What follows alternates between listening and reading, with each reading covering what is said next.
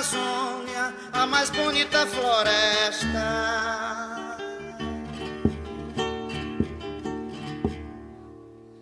Mata verde, céu azul, a mais imensa floresta.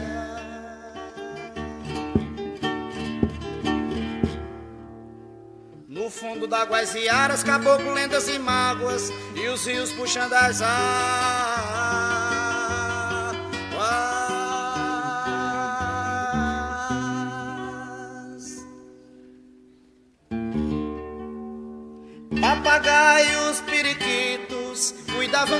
Suas cores. Os peixes singrando os rios, curumins cheios de amores. Sorria o Jurupari, o Irapuru, seu povir. Era flora, fauna, frutos e flores.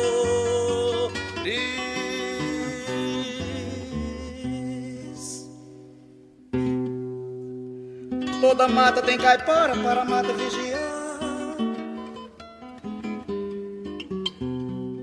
Veio um caipora de fora para a mata definhar E trouxe dragão de ferro pra comer muita madeira. E trouxe um estilo gigante pra acabar com a capoeira. Fizeram logo um projeto sem ninguém testemunhar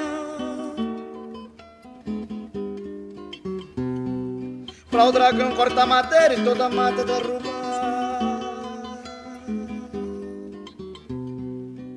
Se a floresta, meu amigo, tivesse pé pra andar, eu garanto, meu amigo, um perigo não tinha ficado lá.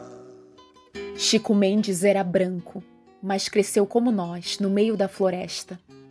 Ele se recusava a queimar e derrubar todas as árvores.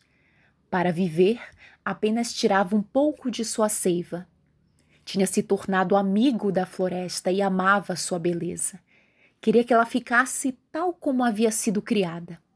Sonhava com ela sem parar e se afligia ao vê-la sendo devorada pelos grandes fazendeiros. Com certeza foi assim que acabaram vindo a ele novas palavras para defendê-la. Quem sabe a imagem de Omamas colocou em seu sonho. Deitado na sua rede à noite, deve ter pensado: a floresta nos dá comida em seus frutos, seus peixes, sua caça e as plantas de suas roças.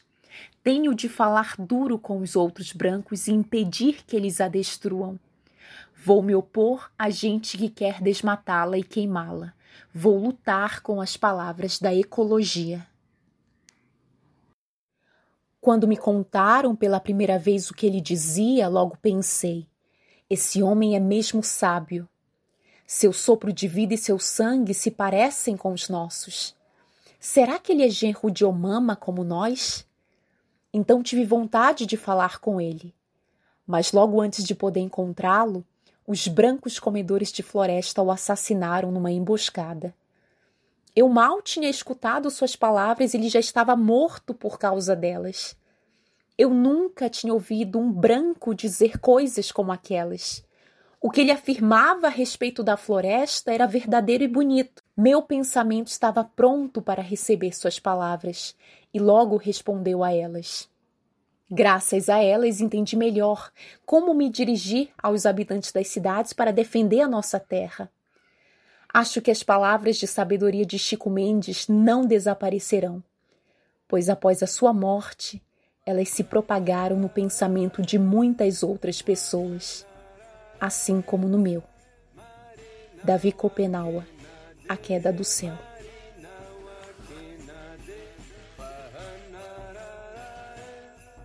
Estamos em junho de 2022, ainda vivendo sob os impactos da execução do servidor federal licenciado da FUNAI, Bruno Pereira, e do jornalista inglês Don Phillips, na cidade de Atalaia do Norte, no Amazonas. A região detém parte do território Vale do Javari, segunda maior terra indígena demarcada no Brasil, que abriga a maior quantidade de povos isolados e de recente contato no mundo.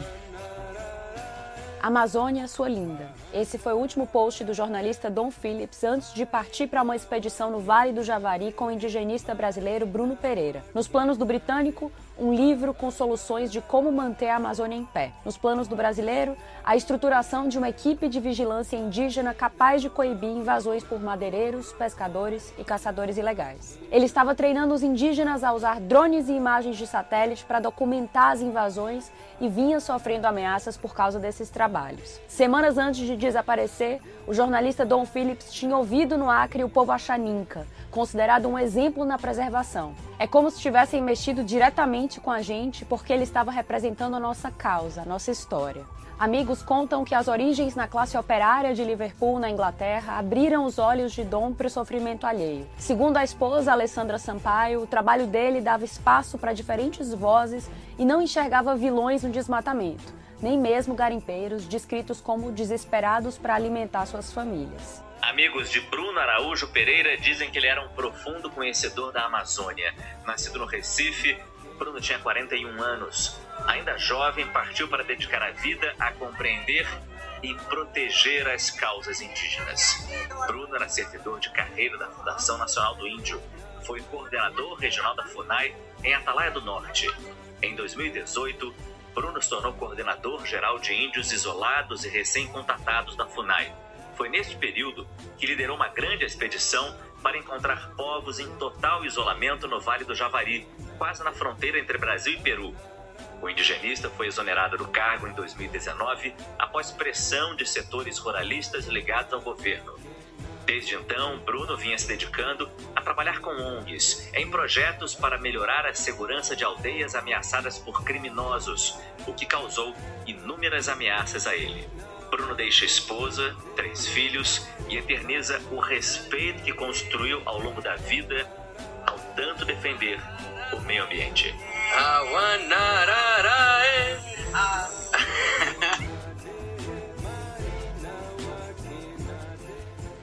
Reconhecidamente, Bruno e Dom desenvolveu seu trabalho em defesa dos povos da região, fazendo levantamentos, estudos e reportagens sobre o avanço do garimpo ilegal e questões subjacentes que assolam o território. Viemos por meio deste folhetim falar sobre Brunos Pereiras, Dons Philips, Chicos Mendes, Dorothy Stangues, Emaias Wayampi, Paulos Guajajara, José Gomes, Márcias Lisboas e tantos outros nomes daqueles que travaram lutas mortais em defesa da vida, da vida da Mãe Terra, dos seus rios, oceanos, florestas, savanas, das faunas, floras, culturas, dos incontáveis elementos que compõem o universo sociológico do planeta Terra.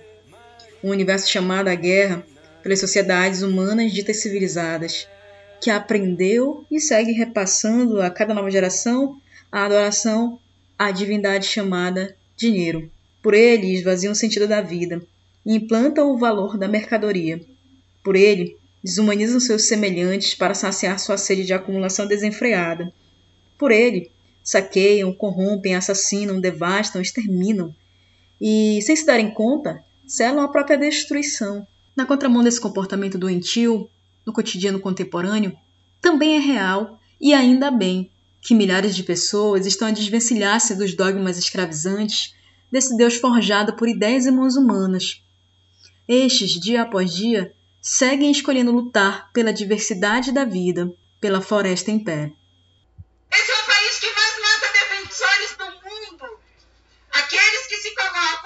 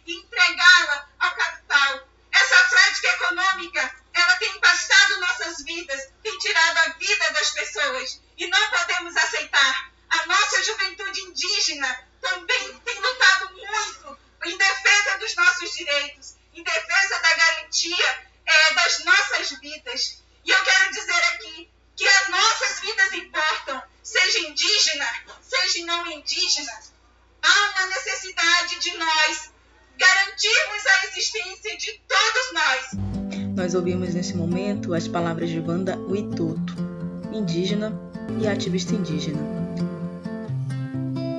Desde o início do século XXI, quase 700 ambientalistas foram assassinados no Brasil de acordo com o relatório anual da Defending Tomorrow, da Global Whiteness, em 2019. Essa organização não governamental internacional foi criada no ano de 1993 para investigar, levantar e informar o cenário de conflitos e problemáticas envolvendo a exploração de recursos naturais, as ameaças à biodiversidade a nível mundial, pobreza, corrupção e ataques aos direitos humanos. O relatório da organização aponta dados alarmantes. Só no ano de 2020, três quartos dos ataques registrados contra ativistas ambientais e do direito à terra ocorreram na América Latina, que se tornou desde 2012, quando os dados passaram a ser publicados, a região mais mortífera do mundo. Cerca de 165 pessoas foram assassinadas na região por defenderem suas terras e o planeta.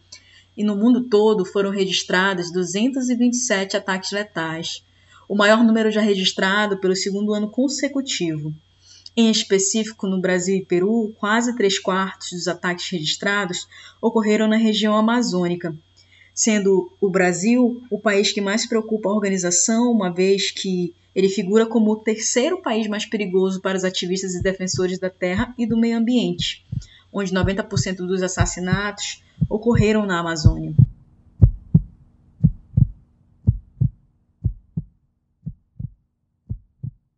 Talvez fosse necessária uma pausa nesse instante para a gente respirar e pensar nesses números. Mas, mais que isso, nós vamos voltar um pouco na história do Brasil, mais precisamente no ano de 1970, na cidade de Altamira. Lá, nos colocaremos sobre a perspectiva da escritora, jornalista e documentarista Eliane Brum, que em seu livro Banzeiro Ocotó, Uma Viagem à Amazônia, Centro do Mundo, nos apresenta o seguinte cenário. Emílio Garrasta Azul Médici foi presidente do Brasil durante o período mais sangrento da ditadura, quando mais de 8 mil indígenas e centenas de opositores brancos foram mortos e outros milhares torturados. Em 1970, o ditador foi a Altamira para celebrar o início da construção da estrada da Transamazônica e produzir imagens da conquista da Amazônia para a imprensa submissa aos generais. O ato simbólico de Médici para marcar o poder do homem sobre a natureza foi tão típico da modernidade foi a derrubada de uma castanheira de mais de 50 metros de altura. Neste gesto, é possível pensar numa alusão do poder do regime sobre os corpos que naquele momento eram massacrados nos porões, até serem esvaziados também enquanto sujeitos. Dom Erin Cautler, o lendário bispo do Xingu, era na época um jovem padre recém-chegado da Áustria, terra onde nasceu. Quando me contou sobre o dia em que testemunhou o general celebrar a Transamazônica, a monumental estrada, assentada sobre sangue indígena, o religioso já estava há 10 anos com escolta policial 24 horas para não ser assassinado. Ele, Médici, deu início às obras. Todo o pessoal delirando no palanque, delirando mesmo, batendo palmas, gente derrubando árvore daquelas e dizendo que era o progresso que estava chegando. Cortou-me o coração. Como é que pode? Como é que pode aplaudir a rainha das árvores do Pará ou da Amazônia tombar? Como é possível? A ditadura empresarial militar que oprimiu o Brasil de 1964 a 1985 e consumou o primeiro grande projeto de destruição massiva da floresta, ampliou, fortaleceu e serviu amplamente dessa falsificação. Para isso, os generais difundiram uma campanha publicitária que consolidou o imaginário que até hoje domina a mente de muitos: a de que a Amazônia seria a tal virgem intocada por humanos, a ditadura difundiu essa ignorância internacional com slogans como deserto humano ou deserto verde, que justificavam a operação de invasão e destruição da floresta pelo suposto objetivo de integrar para não entregar. Integrar a floresta à única civilização que consideravam válida, a dos brancos exploradores, para supostamente não entregá-las aos brancos exploradores estrangeiros. Os generais defendiam e ainda defendem uma estratégia de guerra a da ocupação de território em nome de interesses nacionais. Eles queriam ser os primeiros a desvirginar a floresta para garantir o seu domínio. O slogan mais aviltante dessa época era: A Amazônia, terra sem homens para homens sem terra. A mensagem era clara: para os generais da ditadura, os povos originários que ocupavam a floresta antes de existir essa convenção chamada Brasil não estavam incluídos na categoria humana. Esse foi um trecho do livro Banzeiro Ocotó, da Eliane Brum. Mas, voltando ao relatório Defendendo o Amanhã, de modo geral, os relatórios indicam que 70% dos ativistas atacados por proteger os ecossistemas específicos estavam lutando para defender a floresta contra o desmatamento e, entre várias aspas, o chamado progresso industrial. Um trabalho vital para combater a crise, ou melhor, as emergências climáticas. Outros morreram por seu trabalho específico na proteção de rios, áreas costeiras e oceanos. Elô, depois de nos enterarmos desses dados, é inevitável que não levantemos questões como o que temos feito? É suficiente para manter a floresta em pé? O que pensar? Como devemos proceder diante de tais cenários de ameaça? E o futuro? Nós podemos acreditar ou projetar alguma coisa? O que você pode nos apontar? Quais elementos, movimentos, ações que você tem aí nesse sentido para nos apresentar? Terra, terra, por mais distante, o errante navegante, quem jamais te esqueceria. São inúmeras as indagações, os questionamentos que surgem nesse momento, mas o que prevalece é um, um sentimento de grande pesar. Inclusive, o próprio pensamento pesa quando se depara com, com um cenário tão, tão desastroso quanto esse, como esse. E junto com esses números de vítimas detalhados por, pelo relatório, existe ainda os números relacionados à devastação da biodiversidade em razão das atividades ligadas ao sistema econômico de exploração vigente. Não vou ficar aqui repetindo os dados que nós sempre alertamos nas nossas conversas e em, em, episódios anteriores, mas quem tiver interesse pode acessar os relatórios no site da Global Witness, que ficará na descrição desse episódio. Bom, devemos lembrar que uh, um dos marcos de ação direcionado especificamente para a proteção de ativistas ambientais a nível mundial foi o recente Acordo de Escazú, que entrou em vigor na América Latina e Caribe no Dia Internacional da Mãe Terra, sendo o primeiro acordo no mundo a conter disposições específicas sobre os defensores dos direitos humanos em questões ambientais.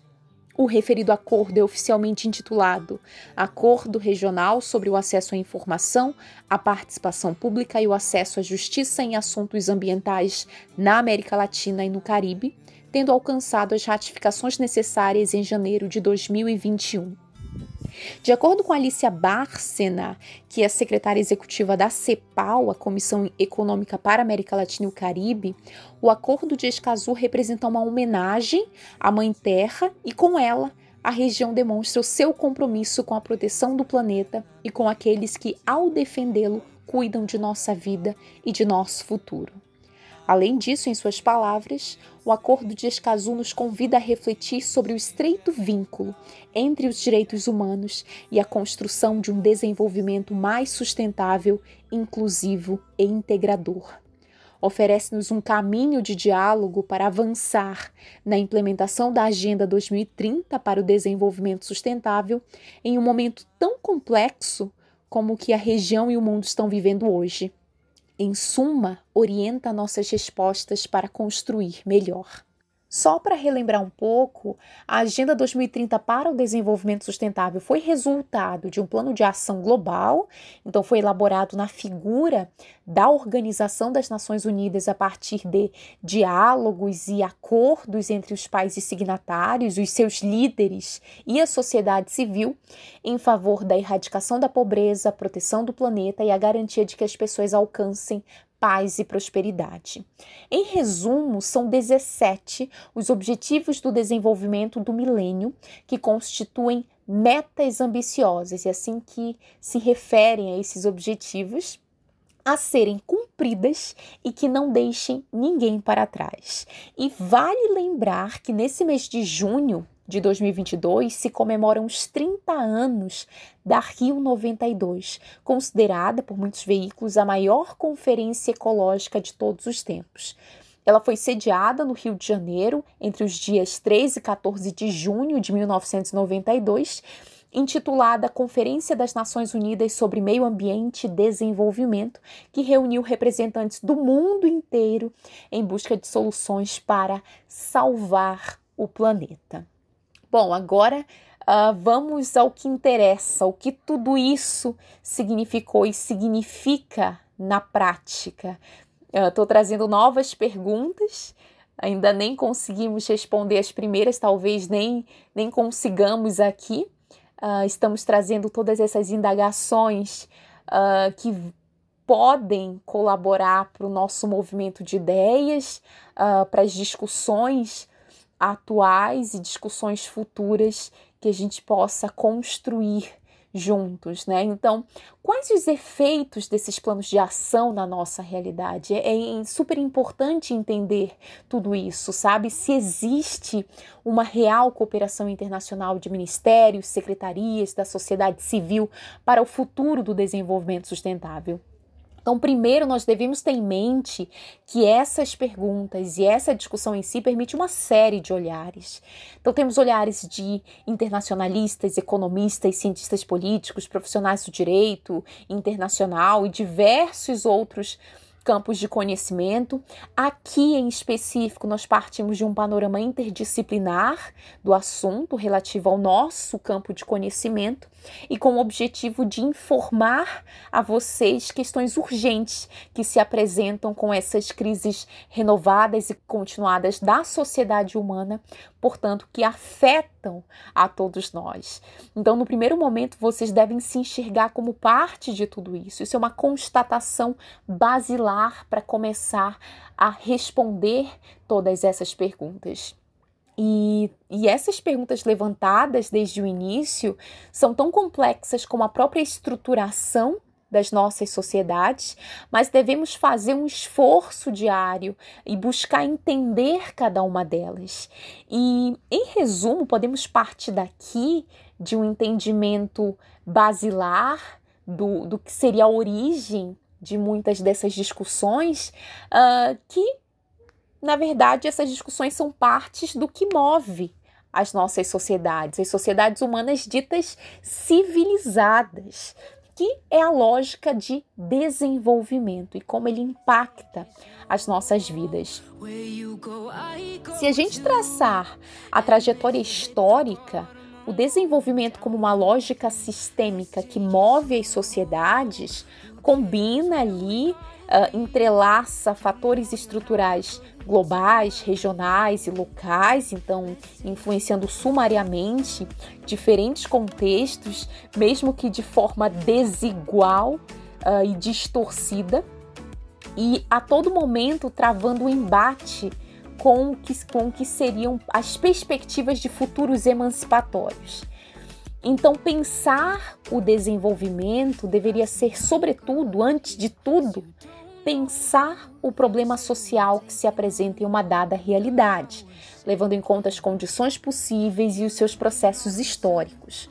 Mas na prática, o desenvolvimento sempre esteve longe de alcançar as políticas e práticas sociais desejáveis como projeto para a humanidade. Se a gente pega, por exemplo, a evolução dos modelos de desenvolvimento, nós vemos que ela, que, que ela experimentou soluções provisórias para os seus contextos econômicos, políticos e sociais no transcorrer da história. Esses contextos, naturalmente, sob o prisma do norte global e que implicou no mosaico de leituras nos quais se delinearam a relação norte-sul global, especialmente com as teorias de modernização que acenderam os desequilíbrios que as narrativas desenvolvimentistas produziam em distintas sociedades. Nós podemos lembrar novamente do trabalho do Álvaro Comem, que mencionamos em outros episódios, e que ressalta que foram pouquíssimos os países do chamado terceiro mundo que conseguiram se industrializar, lembrando que industrialização foi e continua sendo considerada sinônimo de modernização, progresso, e aqui no Brasil adquiriu mais um sinônimo, o agronegócio, uh, mas essa é outra discussão interligada a essa, mas que deve ser aprofundada. Voltando para o Álvaro, uh, com escassas exceções, muitos países fizeram esse processo de industrialização ampliando as suas desigualdades, transitando por crises econômicas, aberturas políticas que se tornaram decisivas tanto no quadro de polarização atual na América Latina e quanto em diversos outros países africanos e asiáticos. Um exemplo que ele menciona é o próprio projeto de desenvolvimento latino-americano a partir das teorias de modernização, que espelhou justamente um campo de contradições que vigoram ainda hoje na região e que configuram essa longa história de hibridação cultural que, nas palavras de Nestor Canclini, fundamenta os poderes oblíquos dessas sociedades. Então, nessa perspectiva, o desenvolvimento ambivalente da região se tornou um ponto central a ser entendido nessa busca por caminhos emancipatórios do desenvolvimento econômico, sociocultural e político próprio dessas estruturas sociais. Porque quando a gente se depara com o que é o nosso sistema econômico e o, o que fazer frente a esse sistema que é dominante, uh, a gente acaba caindo no engano que não existe uma outra possibilidade. Só que uh, existem caminhos emancipatórios, caminhos possíveis. A gente só precisa entender o que foi a construção da nossa sociedade.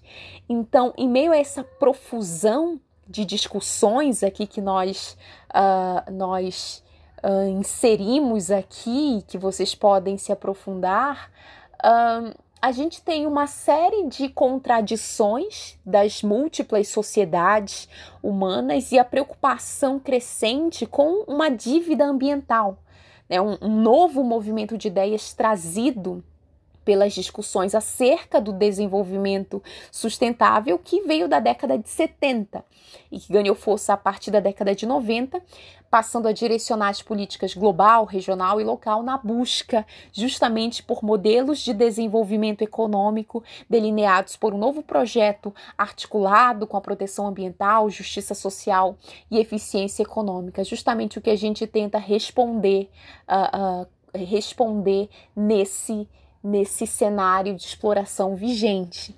Então, engana-se quem pensa que o conceito de desenvolvimento sustentável é algo novo, mas é importante ver que é um conceito inacabado.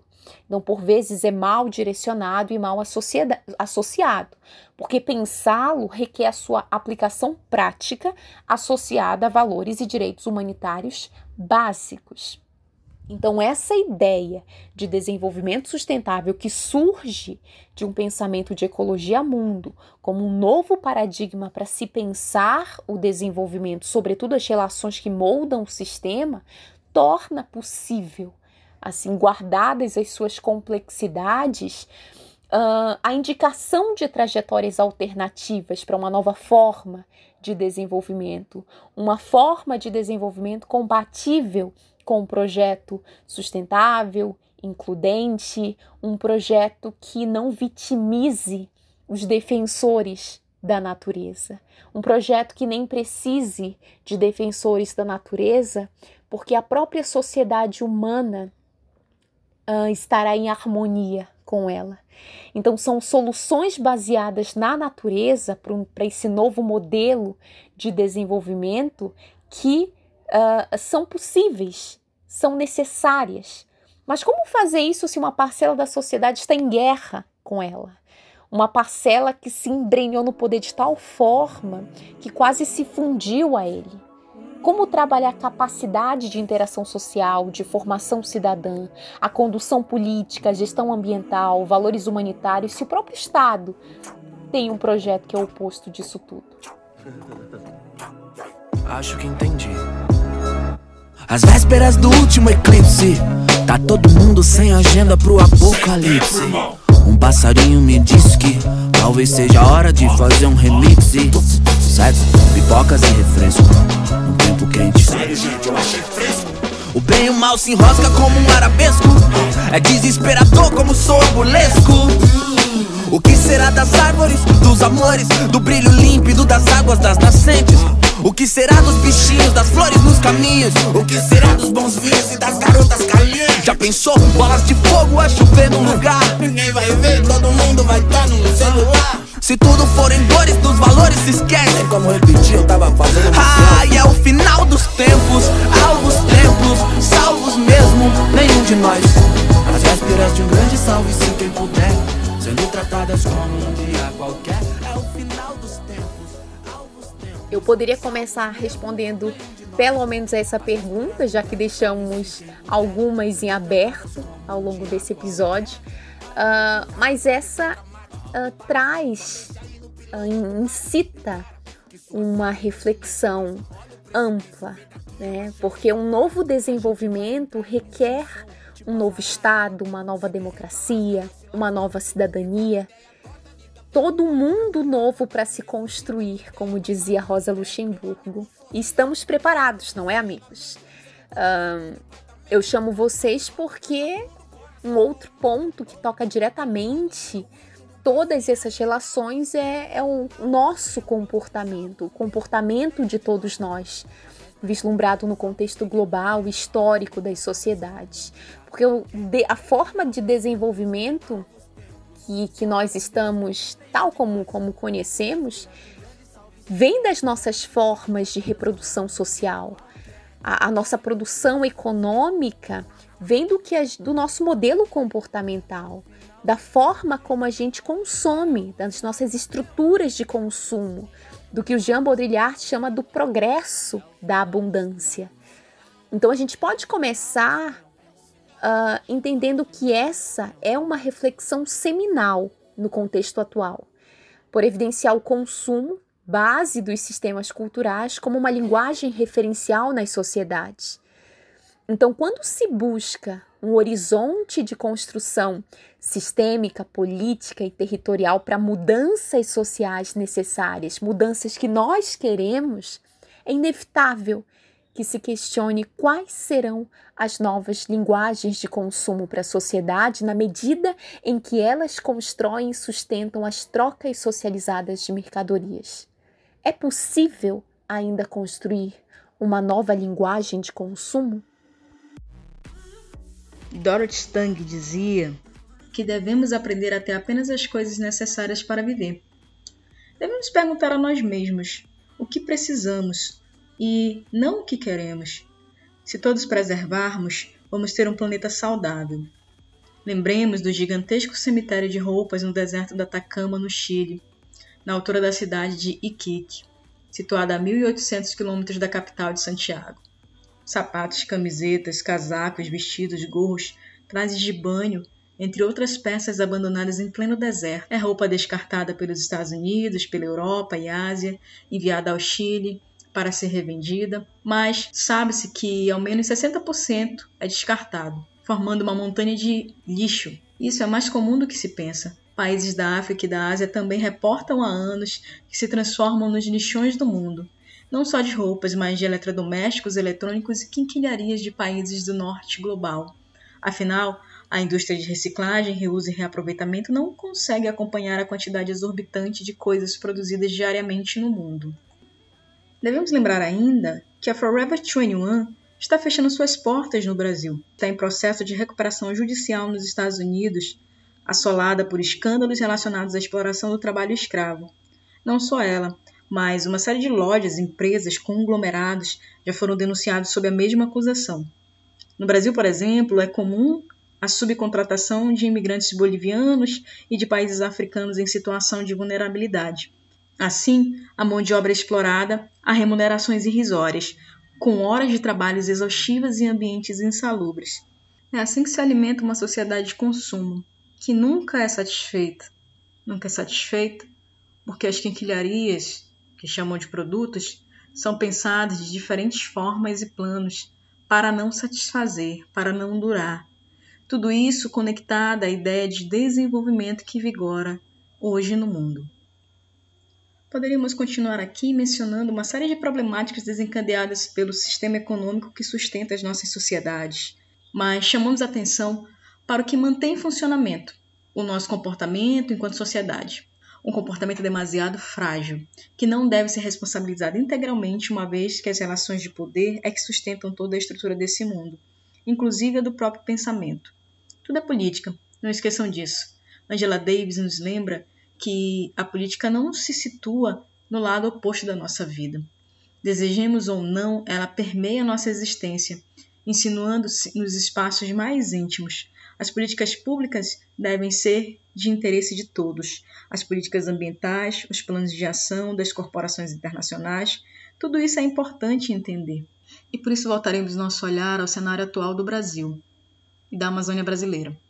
Você vai ouvir agora um trecho de uma reportagem da agência de jornalismo Brasil de Fato, intitulado Mudança Climática uma fábrica de produzir pobreza. Ninguém foge da seca do país dirigindo uma BMW. A gente não vê mansões sendo arrastadas pelas águas da chuva. Mudança climática é uma fábrica de produzir pobreza e desigualdade social. A gente fala de um clima equilibrado principalmente para que essas pessoas que tanto batalham na vida, que já são tão injustiçadas, elas não sofram ainda mais. absolutamente todos os números da área ambiental são negativos e pioraram. Cresceu o desmatamento na Amazônia em 76%, cresceu o desmatamento no Cerrado em 17%, cresceu só no último ano em mais de 60% o desmatamento da Mata Atlântica. Nós assistimos incêndios criminosos que devastaram o Pantanal. O governo Bolsonaro diminuiu a aplicação de multas, perseguiu fiscais do IBAMA, congelou o Fundo Amazônia, é, é, um governo que fez um discurso diariamente contra a floresta a favor do crime ambiental. Hoje nós estamos vivendo um desmonte da política ambiental, que os povos indígenas são os primeiros seres a ser impactados, porque estão realmente naquele fronte, naquela linha de proteção dos seus territórios, que é parte do seu corpo, que é parte da sua vida, mas que de certa forma o legislativo está tentando né, enfraquecer a política indigenista e ambiental em nome das grandes corporações, em nome de uma economia que se beneficia um grupo político ou um grupo econômico. Tem como consertar isso tudo? Sim. Para fazer isso, nós temos três etapas fundamentais. A primeira é não deixar ainda esse ano o governo Bolsonaro aprovar o pacote de retrocessos que está dentro do Congresso. A segunda coisa é a gente varrer Bolsonaro das urnas e não deixar, não permitir com que esse governo seja reeleito para o bem do país e da humanidade. E a terceira situação é desfazer o Bolsonaro na prática da vida pública e política do país, passando uma borracha em tudo aquilo que ele criou de legislações antiambientais. Então nós precisamos é, ter essa clareza do equilíbrio ambiental, ter a clareza que os povos indígenas têm feito um papel fundamental no combate ao aquecimento global e às mudanças climáticas. E esse projeto político está matando, está contaminando, está destruindo.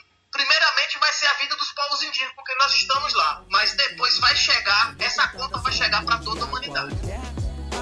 Cara, pra que tão dramático? Para, só deixa aí no piloto automático. E cara, que sua sádico de início, mas olha o precipício, vê daqui é uma chance tão rara. A gente vai entrar em extinção, tipo as araras. Se derrete a lasca, nós se lasca. Emplaca a ideia torta, liga a terra morta numa maca. Se ressuscita com ideia babaca. É, Meu amigo sorria, é triste a profecia. Lamento, você não conhece outros departamentos. Uh -uh. Levanta vagabundo, bora salvar o mundo. Ou pelo menos ver ruim de um lugar 100%. E é o final dos tempos, alvos templos, salvos mesmo, nenhum de nós. As vésperas de um grande salve-se quem puder.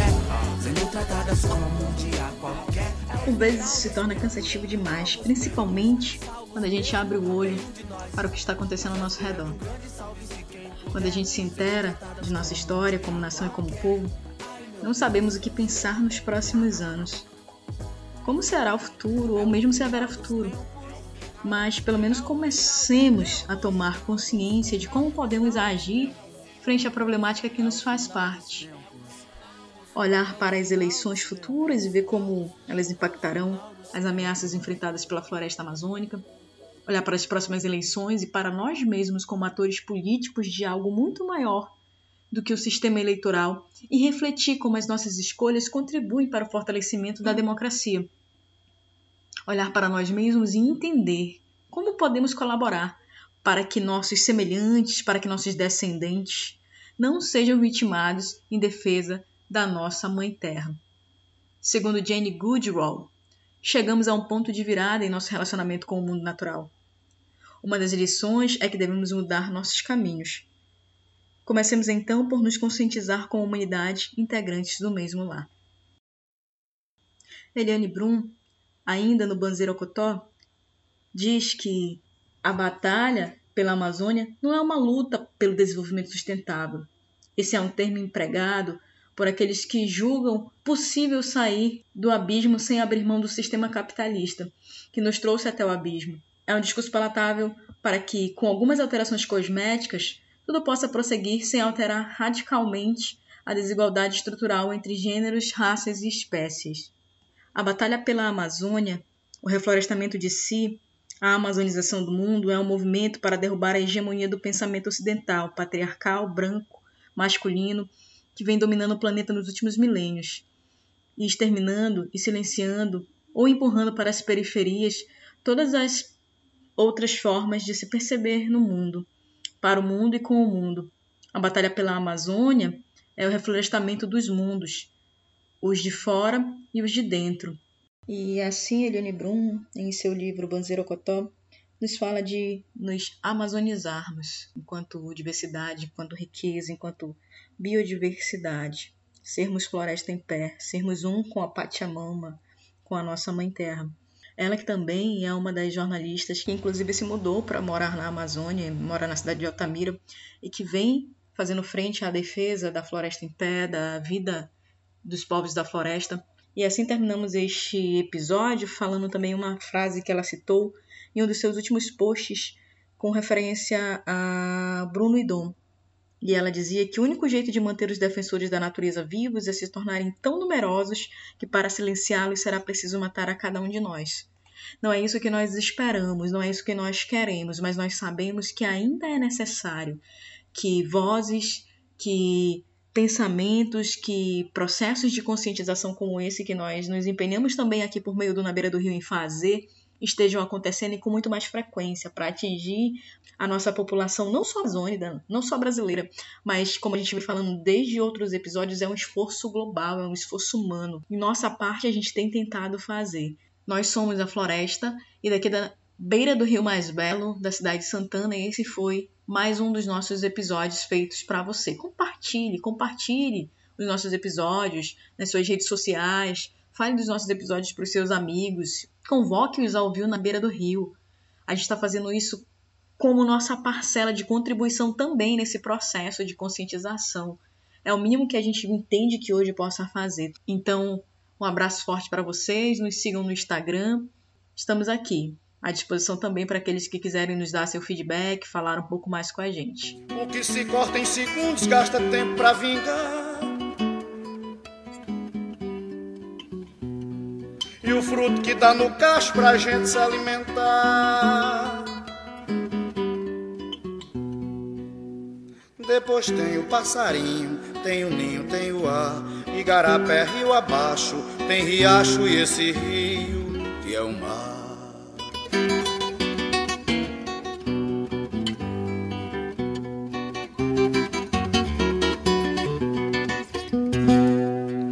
Mas o dragão continua na floresta a devorar.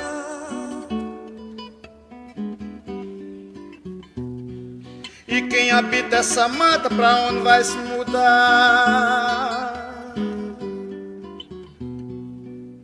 Corre índio, seringueiro, preguiça, tamanduá.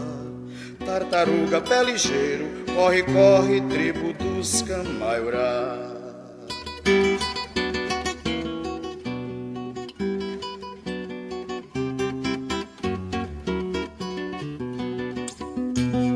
Mas o dragão continua na floresta a devorar.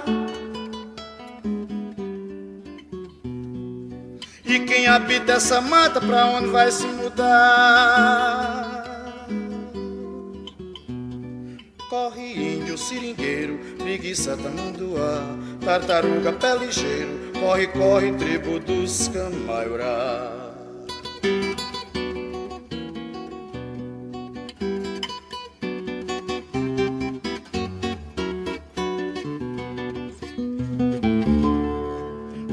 Que havia mata,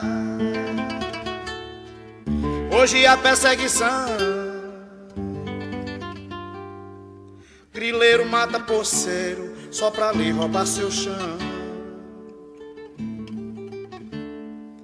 Castanheiro, seringueiro já viraram até peão. Afora os que já morreram, como a vida e a ribação.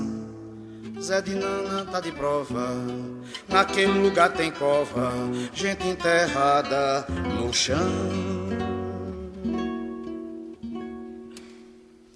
Pois mataram o índio que matou grileiro, que matou poceiro, disse um castanheiro para um seringueiro que um estrangeiro roubou seu lugar.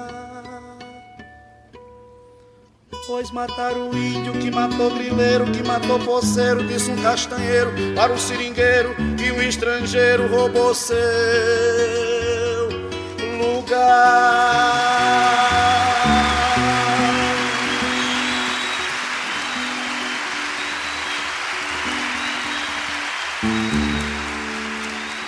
Foi então que um violeiro, chegando na região, ficou tão penalizado escreveu essa canção. E talvez desesperado com tanta devastação, pegou a primeira estrada, sem rumo, sem direção. Os olhos cheios de água, sumiu levando essa mágoa dentro do seu coração.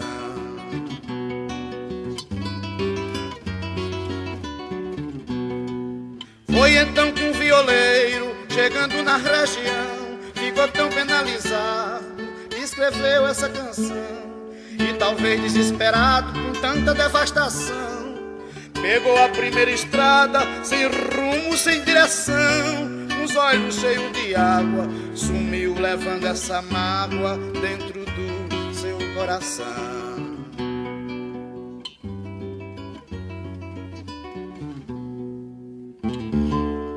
Aqui termina essa história para gente de valor.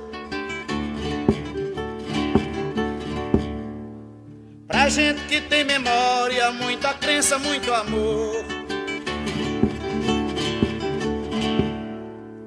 Pra defender o que ainda resta, sem rodeio, sem aresta. Era uma vez uma floresta na linha do Equador.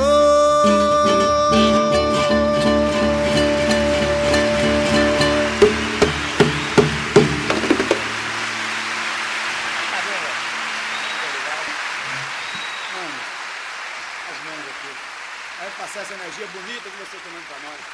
Isso é bonito, minha gente.